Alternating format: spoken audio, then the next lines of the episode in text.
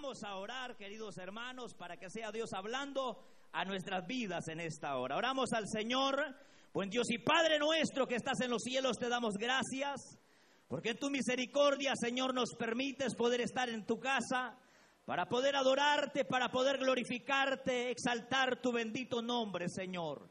Te rogamos, Señor, que en esta hora hables a nuestras vidas, habla, Señor, a nuestros corazones puedas aclarar, Señor, algunas dudas, Señor, con regreso, con respecto al regreso de Cristo a esta tierra.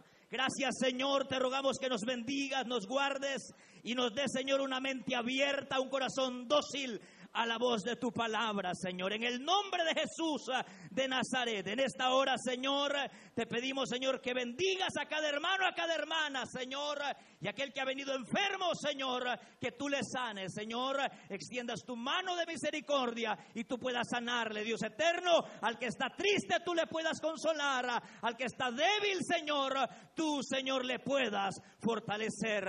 En el nombre precioso de Cristo Jesús, por quien te damos gracias, Señor. Amén, Señor, y amén. Tenga la bondad de sentarse. Queremos anunciarle a todos los hermanos que están en el taller de crecimiento espiritual que puedan pasar ahorita, ¿verdad? Pueden pasar los hermanos que están en el taller de crecimiento espiritual y para que puedan eh, recibir la enseñanza que corresponde a este día. Quisiéramos, hermanos, que en esta hora pudiéramos meditar con respecto a cuál debe de ser nuestra actitud ante el retorno de Cristo. ¿Cuál debe de ser nuestra actitud ante el retorno de Cristo? Cuando el apóstol Pablo aborda este tema, eh, obviamente el apóstol escribió esta, esta carta primera y segunda de Tesalonicenses y aborda varios temas el apóstol Pablo, pero uno de los temas principales de los cuales va a, enfatizar en esta carta son dos temas fundamentales. Número uno, el arrebatamiento de la iglesia. Usted sabe que nos vamos pronto. Usted sabe que nos vamos pronto. Muy pronto seremos removidos de esta tierra para estar con nuestro Salvador.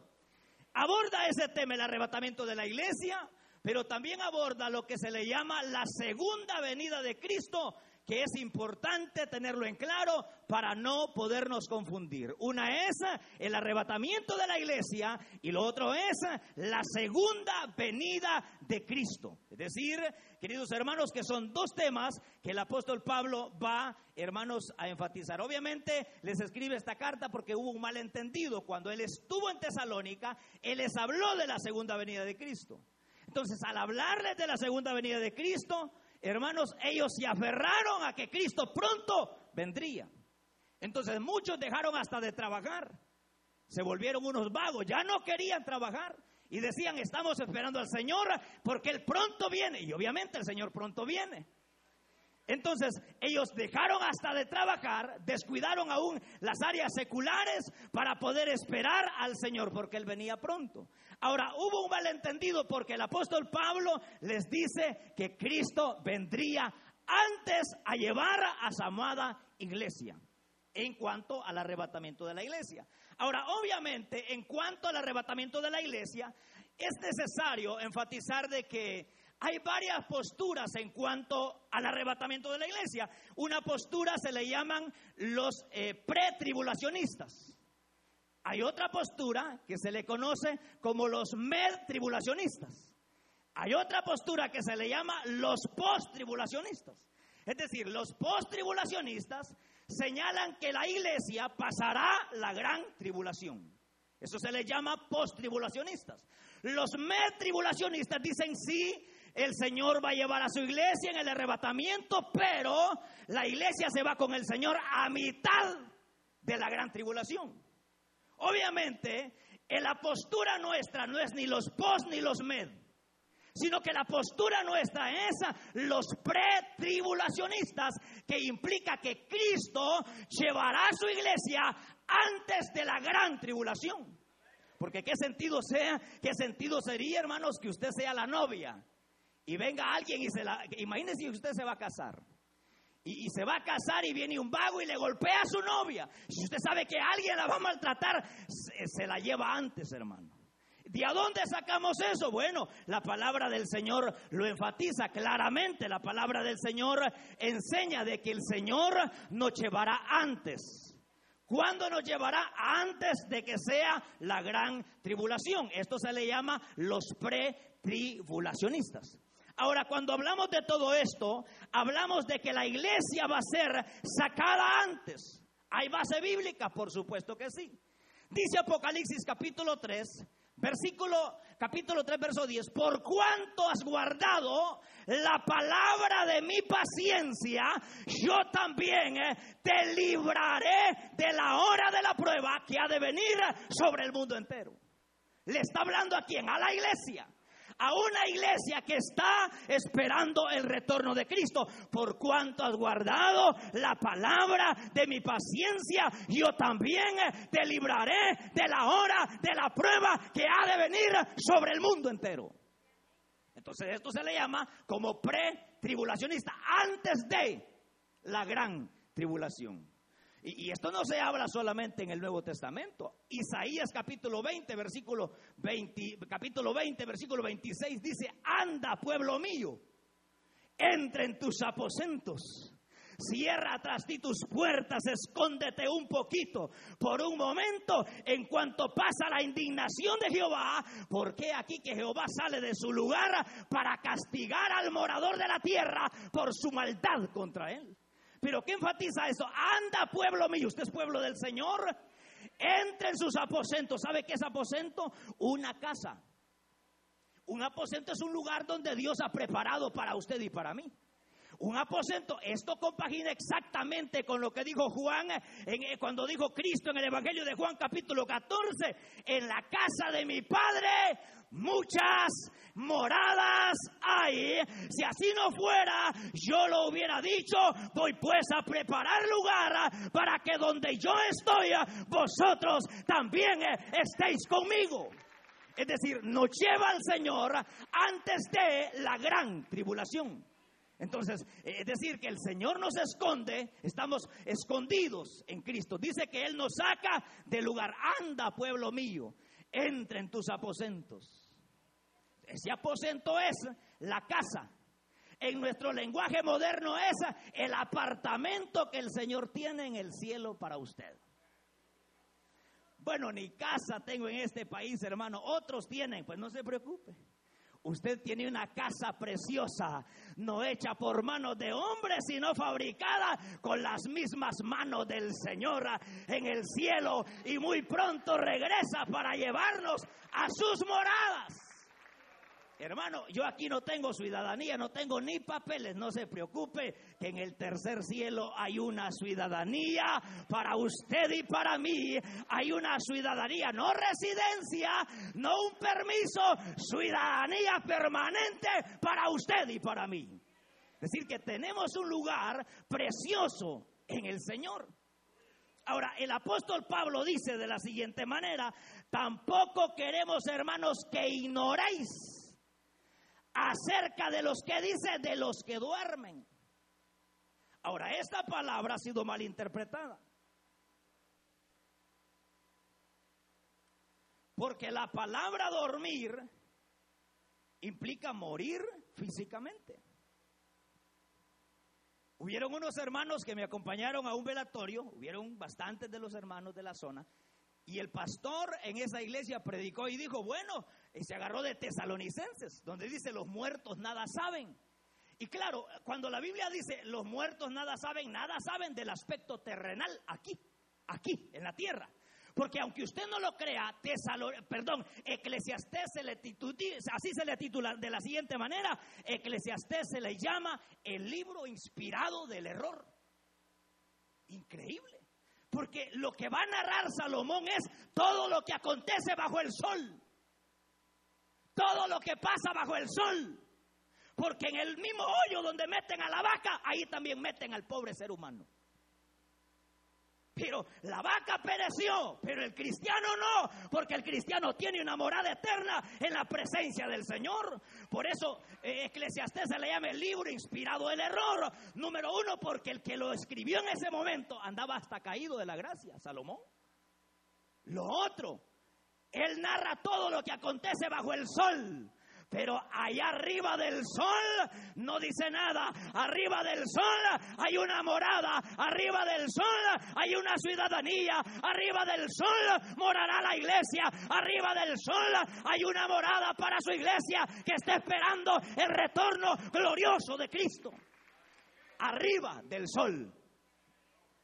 Así se le llama el libro inspirado del error, porque todo narra el afán de los hombres aquí en la tierra pero no narra la eternidad que Dios tiene arriba en el cielo para nosotros.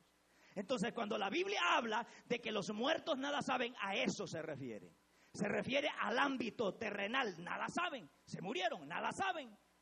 No saben que usted va a pagar renta, no saben que usted tiene que pagar el bill del carro, no saben, porque ya se fueron. Pero el apóstol Pablo dice, tampoco queremos, hermanos, que ignoréis acerca de los que duermen. Ahora, ¿qué significa? La palabra dormir es, una, es un eufemismo. En la Biblia hay muchas palabras que si usted sabe que la Biblia fue escrita en hebreo, en arameo y en griego. En hebreo, en arameo y en griego. Esto no fue escrito en español. Esto no fue escrito en el idioma hondureño, no. Este fue el libro, fue escrito en el idioma hebreo, griego y arameo. Si nosotros no tenemos cuidado, hay palabras que para nosotros son una cosa, pero en el idioma hebreo era otra cosa. Hay que irnos al, original, al escrito, al, al, diccionario, al escrito original, para extraer y ver qué es lo que quiere decir cuando se refiere a la palabra dormir. Dormir es un eufemismo. ¿Sabe qué es un eufemismo? Un, eufemismo es una, es una palabra que se usaba para dar una noticia fuerte con un significado más tranquilo. Ese es un eufemismo. Es como que le digan a usted, su madre se murió. Ese es un bombazo, hermano. Es capaz de le para el corazón a usted también. Usemos el eufemismo. Su madre ya partió con el Señor. Es el eufemismo. Sea, es la misma, por supuesto, es la misma palabra, sí, pero usamos el eufemismo para poder dar una noticia más tranquila. De cuando el apóstol Pablo escribe esto, dice, tampoco queremos, hermanos, que ignoréis. Por ejemplo, en la Biblia existen varias palabras. Está la palabra eufemismo, están las parábolas, están las, las ironías, están las sin stock, están las hipérboles. Hay muchas palabras que para nosotros son desconocidas, pero es fácil. Solo vaya a la librería, compre una concordancia o compre un diccionario, ahí le va a encontrar. Bueno, hoy en el teléfono le encuentra. Pero la idea es que va a decir, es una palabra eufemismo. ¿Por qué es un eufemismo? Porque Cristo lo dijo. Lázaro duerme. Ah, entonces se va a sanar, le dijeron los discípulos. Ustedes no entienden nada. Lázaro está muerto. Entonces eso quiere decir que Cristo usó el eufemismo y los mismos discípulos no lo entendieron. Apártense, le dijo Cristo. Cuando va a resucitar la hija de Jairo, porque la niña no está muerta, sino duerme. Y todos se burlaban de él. Pero Cristo no estaba hablando de un dormir físicamente, estaba usando el eufemismo que se refiere a un descanso, estaba refiriéndose a que sí estaba muerta, pero les estaba dando una palabra incluyendo el eufemismo de cuando se refiere a muerte, no se refiere a que los muertos nada saben por completo. Los muertos mueren físicamente y siguen conscientes. ¿De dónde saca eso de la palabra de Dios? ¿Dónde lo dice, hermano? Bueno, la palabra del Señor lo señala. Apocalipsis capítulo 6, versículo 9, dice, y vi, y vi a las almas de los decapitados, de aquellos que habían sido muertos en la gran tribulación, pidiendo hasta cuándo, Señor, vengará la sangre de nuestra vida. Es decir, ellos habían muerto, pero siguen estando conscientes bajo el altar de Dios. La otra, la otra expresión que Cristo refirió Cuando, cuando el rico y Lázaro, ¿se acuerdan? A los dos los cafetearon, a los dos los tamalearon, hermanos, se murieron. Pero de repente aparece vivo el rico y Lázaro, vivos. Se muere el rico, sí, se murió, porque aunque usted tenga plata, también se va a morir. Y aunque no le gusten los velorios, aunque sea en el suyo, va a estar. No se preocupe. ¿Se murió el mentado rico? Sí, se murió. Y de repente aparece consciente. Y aparece tan consciente el mentado rico. Y, y, óigame, sentía las chamas. Se acordaba que tenía cinco hermanos. Conocía a Lázaro. Podía hablar podía sentir. Eso quiere decir que él estaba tan consciente porque estaba sufriendo en una eternidad, estaba sufriendo en un lugar de tormento. Entonces, ¿saben los muertos o no saben? Sí saben. Otros se van al extremo como los católicos. Ah, si saben y pueden pedir, entonces pidámosle a María. Es que hay de todo, hermanos. Por eso sepa a quién anda escuchando. Sepa quién oye, hermano porque se van al extremo. Unos dicen, sí, eh, pueden, allá están vivos, entonces pidámosle que éste le pida a María para que María le pida a Jesús y Jesús nos conceda. Así dicen los católicos. Qué barbaridad, hermano. O sea, que ellos dicen que usted sí le puede pedir a su mamá que se murió.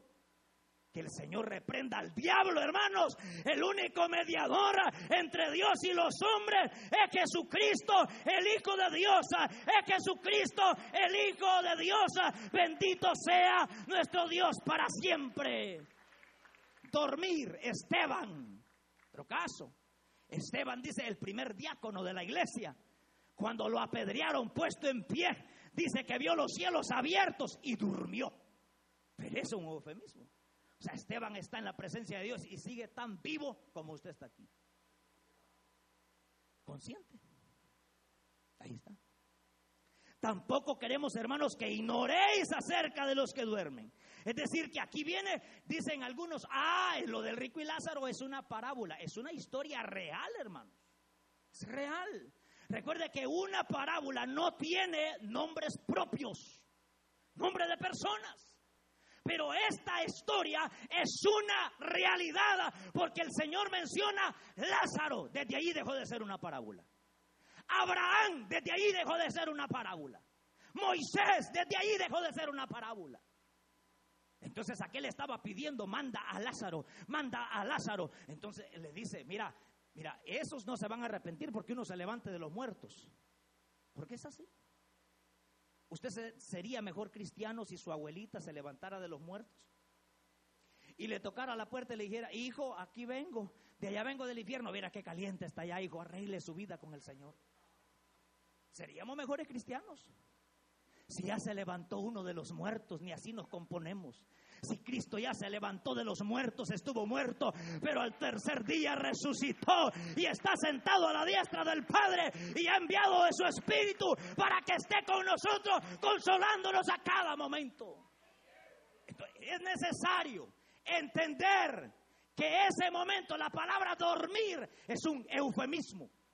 Y muchas palabras, hay un montón de palabras que es una parábola.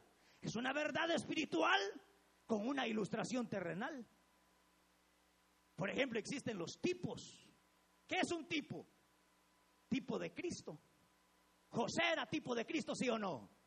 José era tipo de Cristo. Moisés era tipo de Cristo, sí o no? Sí.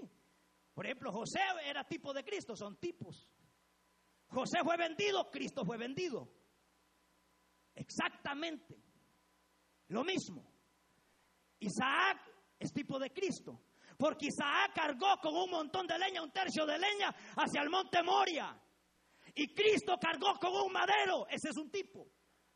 Existen muchas palabras que con una mala, una mala traducción o una mala interpretación que usted haga de la Biblia va a engañar no solamente su vida, sino la vida de un montón de gente. Es necesario dejar de dormir un rato para poder profundizar y poder ver qué es lo que Dios quiso decir. Entonces, dormir, el día que usted se duerma, se muera. El apóstol Pablo lo explicó. Ustedes no se componen, les dijo a los corintios. Vienen a la Santa Cena y en vez de venir con un corazón contrito y humillado, vienen borrachos. Ahí llevaban la pacha guaro los bárbaros. Iban bolos. Y así se echaban la Santa Cena, como algunos que vienen bien gozosos, vienen bien cerveciados, que el Señor los componga hoy esta hora, que el Señor los haga volver al camino correcto. Y le dice el apóstol Pablo, bueno, ustedes por no contritar su corazón, por no sentir dolor por su pecado, algunos ya están débiles, otros están enfermos y otros duermen. Lo mismo, no es que duermen, no es que, sino que murieron, pero siguen conscientes, conscientes de toda la realidad. Están conscientes, sienten, hablan, se acuerdan, pueden ver todo. Entonces aquí viene. Y dice la palabra del Señor. Tampoco queremos, hermanos, que ignoréis acerca de los que duermen. Para que no os entristezcáis como los otros que no tienen esperanza. Solo en el verso número 13 hay una explicación. Dice, tampoco queremos, hermanos, que ignoréis acerca de los que duermen, para que no os entristezcáis como los otros. O sea que habla de dos grupos de personas. Un grupo que tiene esperanza a la hora de su muerte. Un grupo que tiene esperanza a la hora de su muerte. ¿Y cuál es ese grupo? Son aquellos cristianos que lavaron sus ropas en la sangre preciosa del Cordero. Son aquellos cristianos comprados a precio de sangre. Son aquellos cristianos que fueron comprados con la sangre de Jesucristo. Ellos tienen esperanza. Ellos tienen esperanza. Por eso, por eso cuando una persona muere, no, no llora uno por las personas que muere, por dónde va a estar, porque uno sabe que si su fe la depositó en Cristo, está con el Señor. Sino que se muere por el se duele, se duele por el espacio que quedó. Pero no por el lugar donde está, porque hay otro lugar de personas que no tienen esperanza. ¿Quiénes son aquellos? Los que les hablaron de Cristo y siempre rechazaron la palabra de Dios. ¿Quiénes son los que tienen esperanza? Los que su fe la pusieron exclusivamente en su dinero.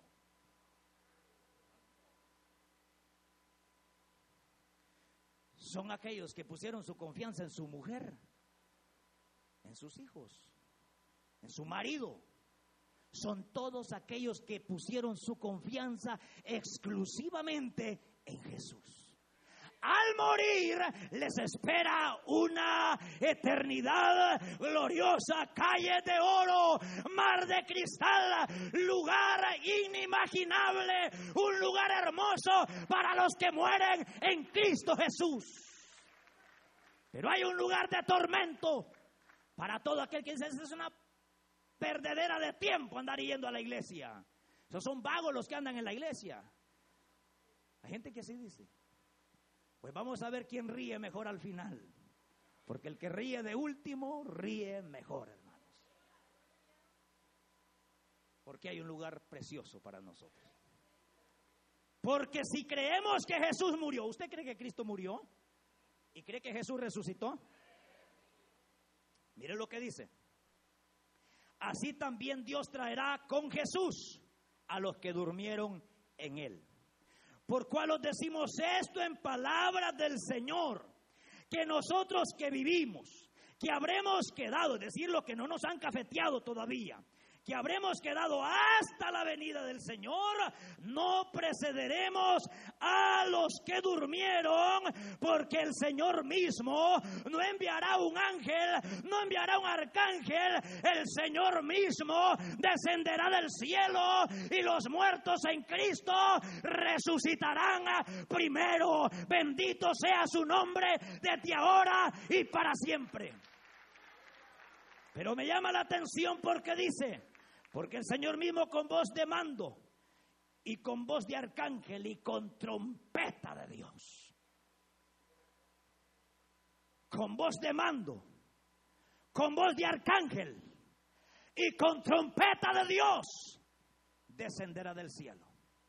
Quiero explicarle.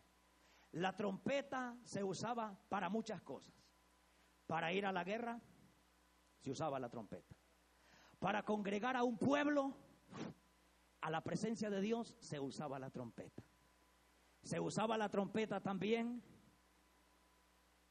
en las bodas. La novia se está preparando. La novia se está preparando. Pero había alguien que sonaba la trompeta. El novio viene. Ay, decía la novia, no estoy preparada. ¿Dónde está la peineta para peinarme? ¿Dónde están los tacones para entaconarme? ¿Dónde está el vestido para vestirme? Entonces se perdía la boda. Era necesario que aquella novia estuviera preparada para entrar a, a las bodas con su novio. Porque viene el novio, el novio viene por su novia, el novio viene y ese novio es Jesucristo, ese novio es Jesús, ese novio es Jesús limpiemos nuestra vestidura para entrar a, las bodas con nuestro Dios.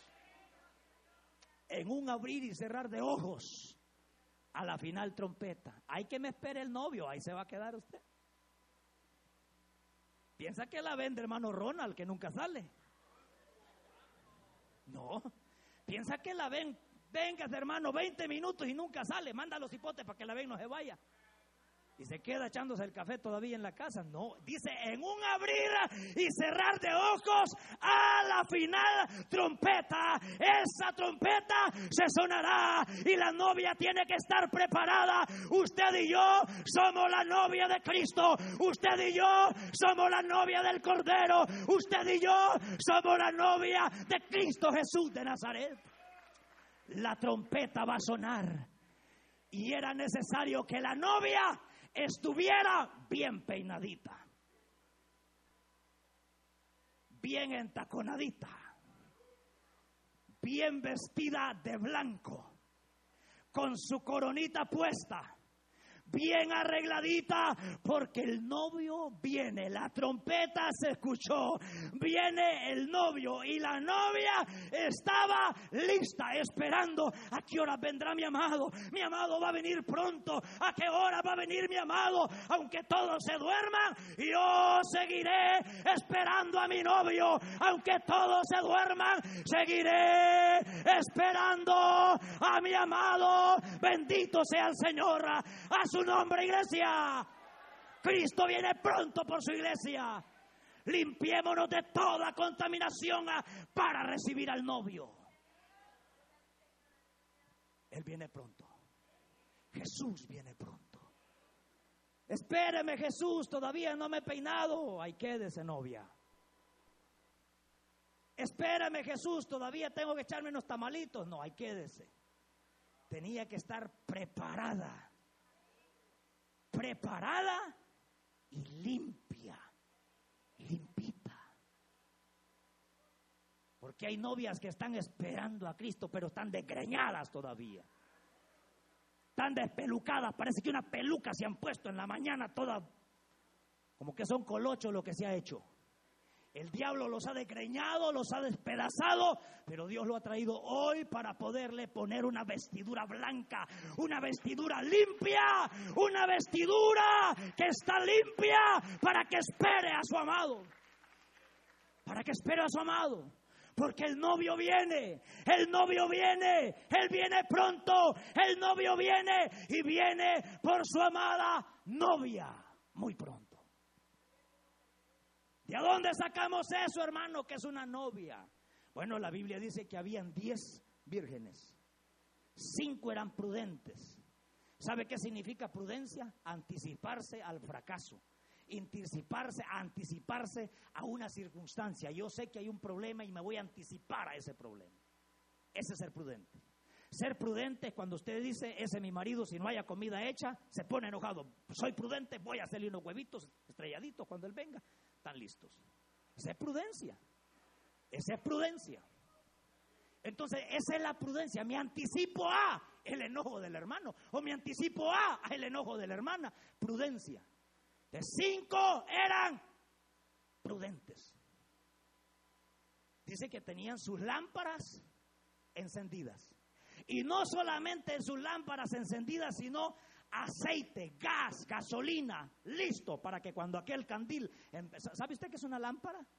Bueno, aquí nos acostumbramos a ver las lámparas eléctricas, pero como yo soy del campo, le voy a decir, allá donde yo nací, allá se usaban candiles. ¿Cuántos se caracterizan conmigo? Y cuando no habían candiles se usaba gas, se usaba ocote. Lo mandaban con un, a, traer un tercio de leña de ocote. A algún ocote que no encendía como algunos que no encienden nunca, pero así lo metían al fuego.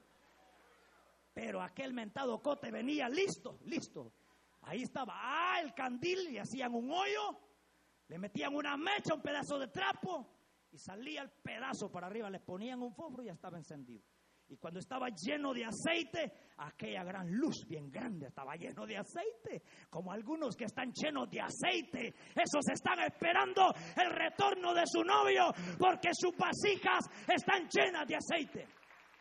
Pero cuando aquel candil empezaba a hacerle la lucita, ya se va a apagar. Venía mi abuela, lo destapaba y le echaba otro poco de gas. Otra vez encendía.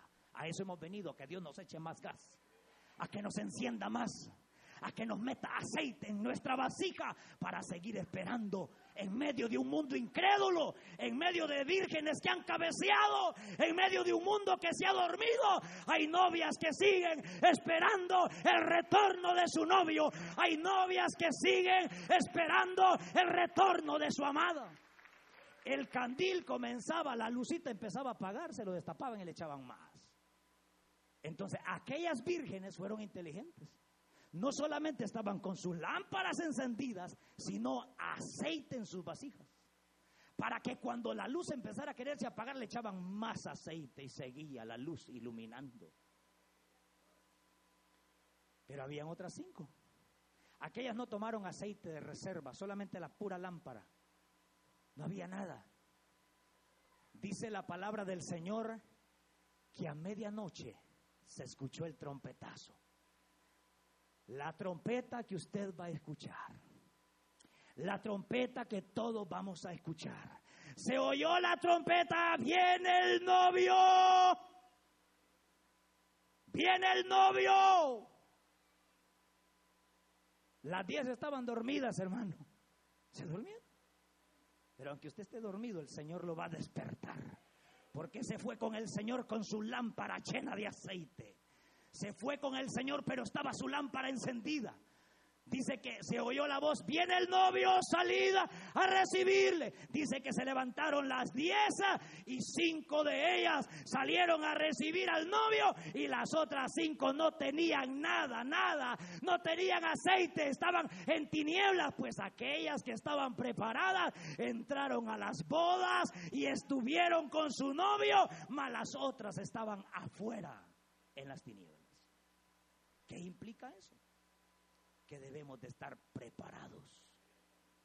Vivimos en un mundo incrédulo, hermano. Vivimos en un mundo lleno de incredulidad. Usted que están esperando a Cristo si hace más de dos mil años dice, dice que va a venir y nunca viene. Vivimos en un mundo lleno de incredulidad. Vivimos en un mundo lleno, lleno, en un mundo lleno de situaciones difíciles.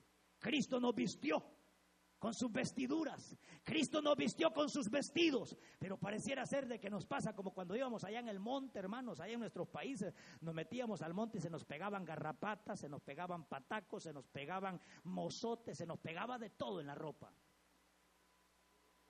¿Cómo ha traído su ropa hoy? ¿Llena de mozote? ¿Llena de garrapatas? A ver de cómo, cómo viene. Nos toca vivir en un mundo difícil. Me imagino que usted trabaja con gente difícil, con personas que de repente andan escuchando puro requesón o requetón. O pura ranchera de Vicente Fernández. O pura música mundana, pura música mundana. ¿Y cómo llega? Todo lleno de mozote, todo lleno de garrapatas, su ágape, su vestidura se ha manchado se hace necesario venir otra vez a la sangre de Cristo y decirle Jesús, me he manchado, me he contaminado, mi ágape está manchado, mi vestidura se han manchado, pero yo Señor vengo a tu presencia para que me limpies, vengo a tu presencia para que me limpies Jesús, porque Él viene pronto.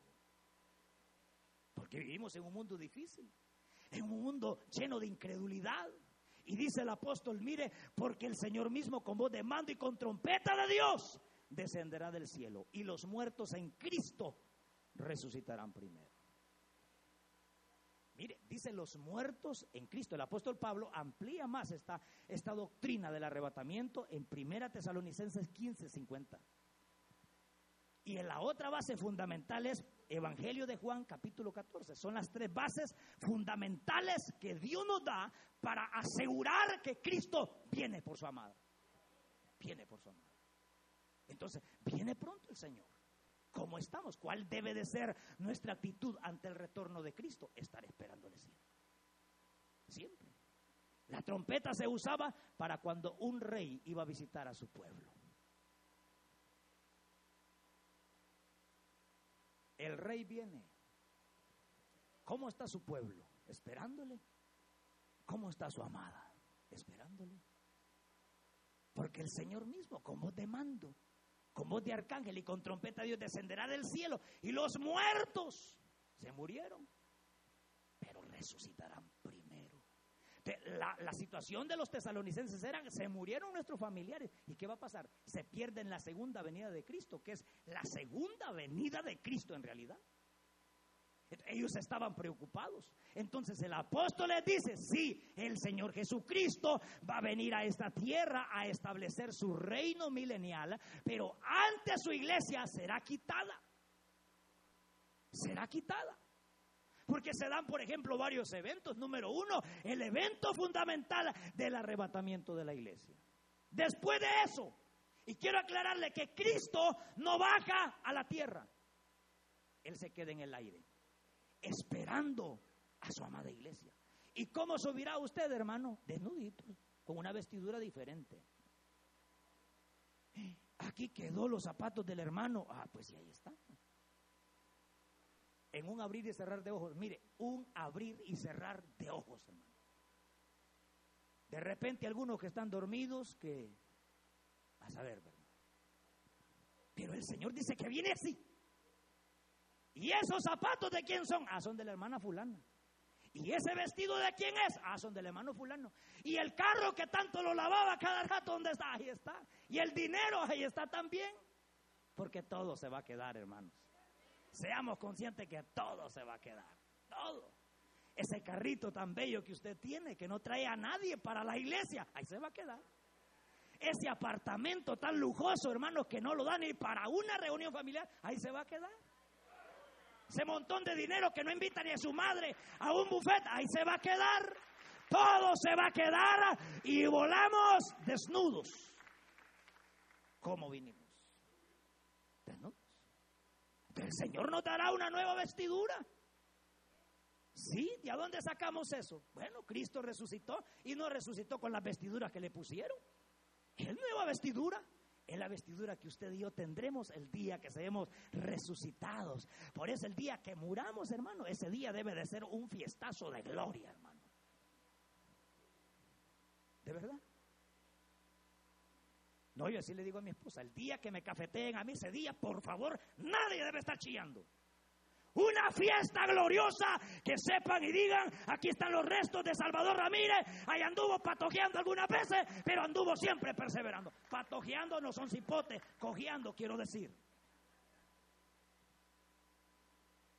Aquí, ¿No le gustaría a usted que digan, aquí están los restos de fulano de tal, que en paz descanse la vida de un hombre de Dios ejemplar? Qué glorioso, hermanos sea glorioso, hermanos.